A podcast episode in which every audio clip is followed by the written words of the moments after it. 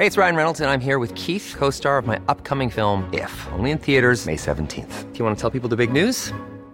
All right, I'll do. Sign up now and you'll get unlimited for $15 a month in six months of Paramount Plus Essential Plan on us. Mintmobile.com slash switch.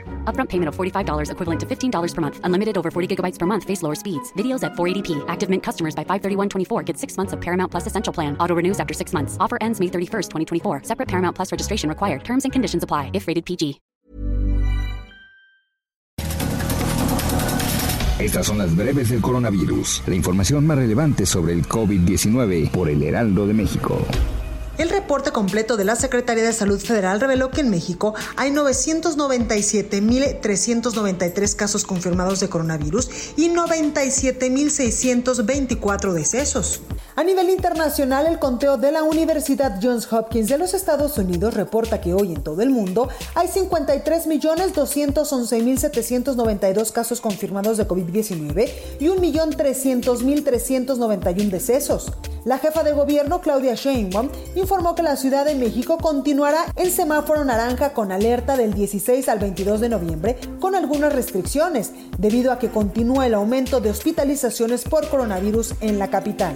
Claudia Sheinbaum informó que durante los próximos 15 días, los bares, antros y cantinas que abrieron como restaurantes deberán suspender su servicio por completo y a partir del lunes, los restaurantes, cines, exposiciones, museos, casinos, boliches, acuarios, gimnasios y centros deportivos deberán cerrar a las 19 horas. Hugo López Gatel, subsecretario de Prevención y Promoción de la Salud, informó que México carece de una red de ultracongelación, por lo que evalúa si se adquirirá la vacuna contra el COVID-19 desarrollada por Pfizer, la cual requiere que el producto esté congelado a 70 grados centígrados bajo cero. El Congreso de Chihuahua aprobó la ley que regula el uso obligatorio de cubrebocas. Con este decreto, los ciudadanos que incumplan con la disposición podrán ser arrestados hasta por 12 horas y ser sancionados con multas. De acuerdo con datos de Microsoft, hackers informáticos en Rusia y Corea del Norte han atacado a siete compañías prominentes que trabajan en la investigación de la vacuna y el tratamiento del coronavirus. Los ataques cibernéticos fueron contra compañías farmacéuticas e investigadores de vacunas líderes en Estados Unidos,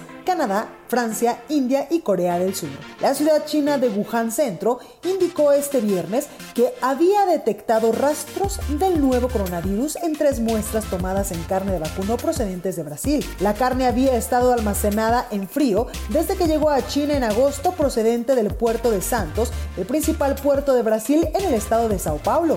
El diario The Washington Post informó que más de 130 agentes del Servicio Secreto de Estados Unidos, encargados de la seguridad de la Casa Blanca, entre otras actividades, se han contagiado recientemente de coronavirus o están aislados después de que dieran positivo. Elon Musk, presidente de Tesla, anunció que se realizó cuatro pruebas rápidas de COVID-19, de las cuales dos dieron positivo y otras dos negativo, levantando dudas sobre la eficacia de este tipo de test en el mundo.